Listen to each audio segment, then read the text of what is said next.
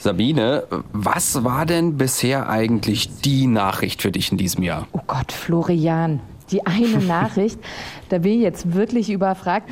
Also, wenn du mich so fragst, natürlich dominiert im Moment und irgendwie in diesem Jahr auch schon im letzten der russische Angriffskrieg in der Ukraine alles so im Nachrichtengeschehen.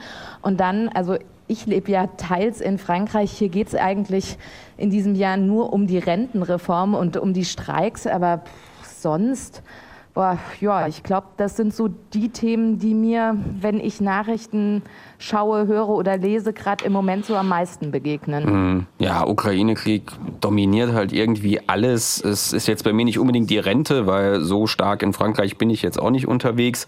Aber der Angriffskrieg, der hat hier ja schon ja ziemlich alles andere verdrängt und der Rest läuft dann so ein bisschen hinten dran. Dabei ist ja eigentlich immer irgendwas und überall los und äh, auch vieles, was für uns in Deutschland relevant ist. Du warst in Paris als Korrespondentin, ich war in Washington als Korrespondent. Es passiert überall irgendwie was, aber am Ende läuft dann doch vieles unterm Radar. Und ich glaube, weil du eben gerade gesagt hast, da vieles unterm Radar läuft, da müssen wir Journalisten, wir, wir Medienschaffenden uns vielleicht auch mal wirklich an die eigene Nase fassen.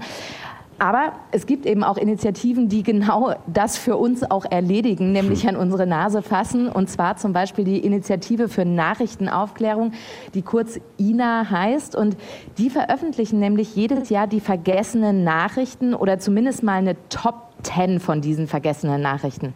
Und genau darüber wollen wir heute sprechen bei Medien Cross und Quer über die Verdunklung der Meere oder das Ship Abandonment oder auch die HIV-Krise in Russland und warum gerade diese Nachrichten uns nur selten bzw. am Rande erreichen. Ich bin Florian Mayer. Und ich bin Sabine Wachs. Hallo. Und wir haben Phyllis Kalmuck zu Gast. Sie ist die Geschäftsführerin der Initiative Nachrichtenaufklärung. Hallo, Frau Kalmuck.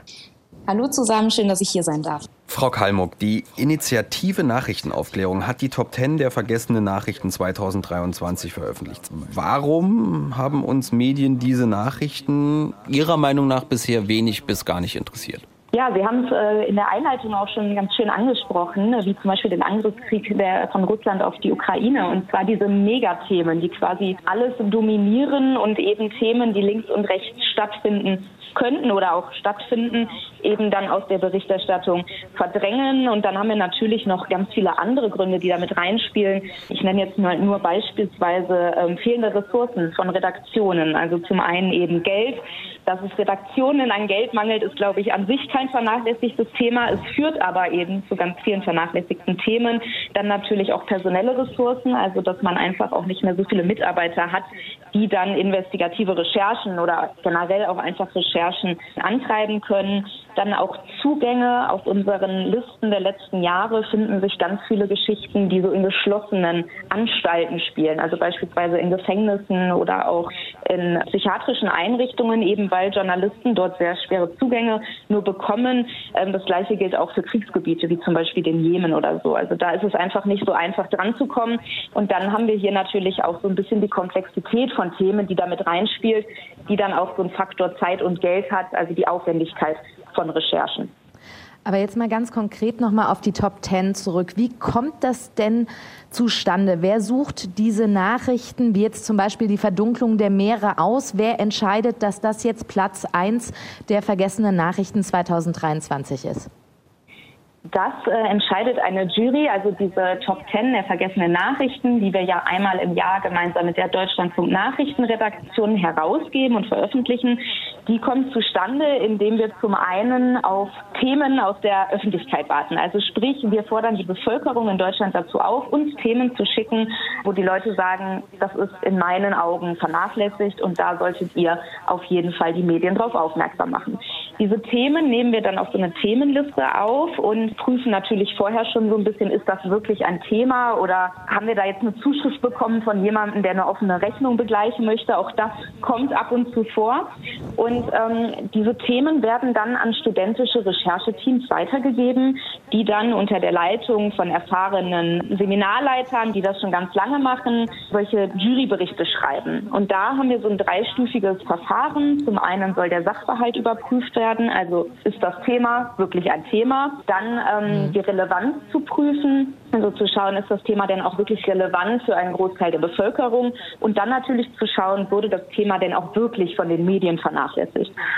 Dann entstehen ganz viele Juryberichte und einmal im Jahr tagt dann die Jury der Initiative Nachrichtenaufklärung. Die Berichte werden vorab schon versendet und dann haben wir einen ganzen Tag, wo wir von morgens bis abends eben über diese Themen diskutieren, äh, mal mehr und mal weniger hitzig und am Ende wird dann ganz demokratisch eben mit einer Punkteabstimmung diese Top Ten Liste gewählt. Wie viel Rücklauf oder Zulauf, sagen wir es eher so, gibt es denn da? Und begründen die Leute dann auch, warum sie der Meinung sind, das ist jetzt ein Thema, das komplett unter den Tisch gefallen ist? Also die Leute begründen das in ihren Zuschriften meistens schon. Man kann es gar nicht so ja, pauschal sagen. Wir haben auch in den letzten Jahren stark damit zu kämpfen, dass einfach die Einreichungen aus der Bevölkerung doch immer mehr zurückgehen. Wir haben zum Glück viele Studierende, die selber Themen mitbringen, irgendwie aus Familien- und Freundeskreisen oder aus dem Ausland oder so.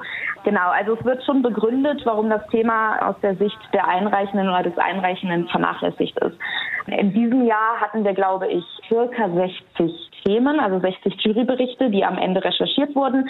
15 ungefähr sind dann rausgefallen, weil beispielsweise die Recherche ergeben hat, das ist kein Thema, es ist irgendwie nicht wirklich relevant. Oder auch, was auch oft vorkommt, dass das Thema dann in der Zwischenzeit schon von den Medien aufgenommen wurde, was ja prinzipiell sehr positiv ist, worüber wir uns dann eigentlich immer sehr freuen.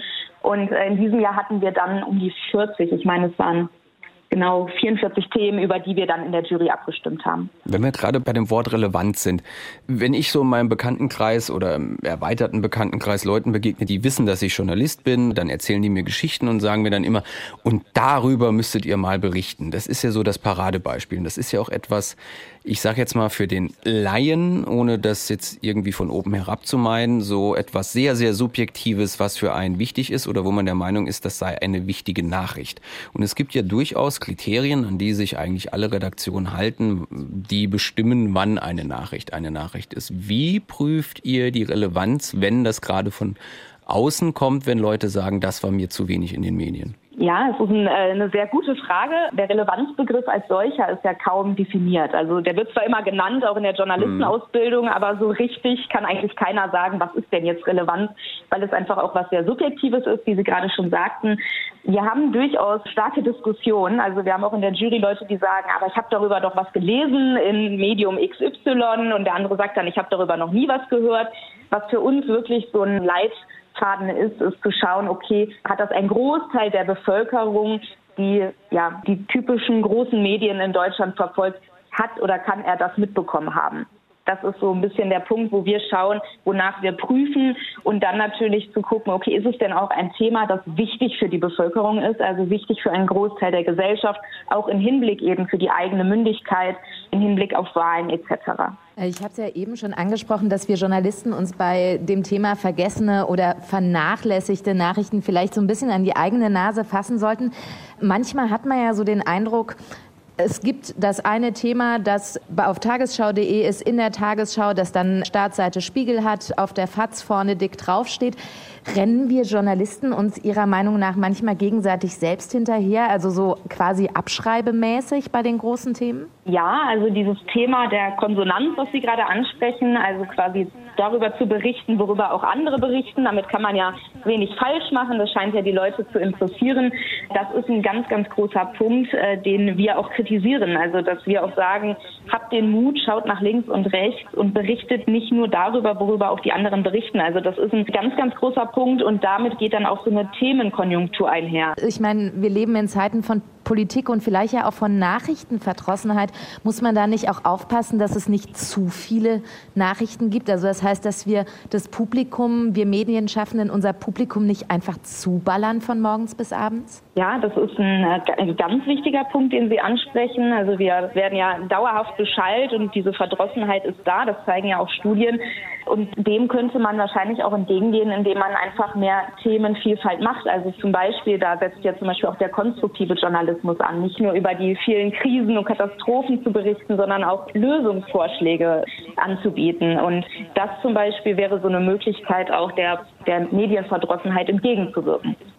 Das Problem ist ja, wenn, also wenn Sie sagen, man soll da ein bisschen links und nach rechts gucken, wenn ich mir das jetzt überlege, aus meinem Redaktionsalltag passiert das ja auch, dass man immer wieder versucht, Themen zu setzen und auch einen anderen Dreh zu finden, einen anderen Zugang in dem Moment, in dem ja das Ganze dann funktioniert und zur Nachricht wird und rausgeht, kommt man doch eigentlich automatisch genau wieder in diesen Kreislauf, von dem man dann gerade versucht hat, eigentlich wieder rauszukommen. Also in dem Moment, wo es Nachricht wird, greifen es die anderen doch auch wieder auf, oder nicht? Also sprich, ja. die Katze beißt sich in den Schwanz. Genauso.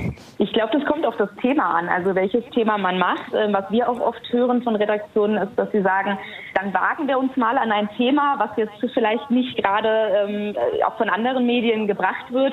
Und dann interessiert es aber irgendwie keinen. Also man kann ja inzwischen in Echtzeit eigentlich gucken, wie oft wird ein Thema geklickt. Ähm, und das ist eben auch so ein Punkt, dass man schaut, okay, was, was will denn das Publikum? Und hier stellen wir ganz stark fest, dass so ein bisschen auch die Interessantheit die Relevanz schlägt. Also sprich, dass die Leute sich auch nach leichteren Nachrichten sehnen, nach sogenannten Junk News, die dann die Nachrichtenkanäle verstopfen. Also das sind alles Gefahren, die damit reinspielen. Sie von der Initiative Nachrichtenaufklärung, Sie legen ja mit diesen Top Ten den Finger dann auch in die Wunde rein. Aber was passiert denn mit diesen vergessenen Nachrichten, nachdem Sie Ihre Top Ten Liste veröffentlichen? Werden die tatsächlich aufgegriffen oder vermelden das die Medien oder geht das ein oder andere Thema tatsächlich nochmal in die Recherche und wird dann groß gemacht? Das kommt immer so ein bisschen drauf an. Also ähm, diese Top Ten Themen, die sollen eben stellvertretend oder auch symbolisch so ein bisschen die Redaktionen aufrütteln eben zu zeigen, es gibt viele relevante Nachrichten, äh, die eben nicht ausreichend von den Medien aufgenommen werden. Wir als INA haben immer mal wieder so kleine Erfolge. Also wir hatten im letzten Jahr als Top-Thema Nummer eins die Lehrmittelfreiheit. Die wurde doch von einigen Medien aufgenommen. Wir hatten, ich glaube 2020 war es, also passend zu Corona, die ähm, fehlende Infektiologenausbildung in Deutschland. Das äh, war dann natürlich ein absoluter Treffer, einfach weil es zeitlich total gepasst hat ähm, mit der Corona-Pandemie.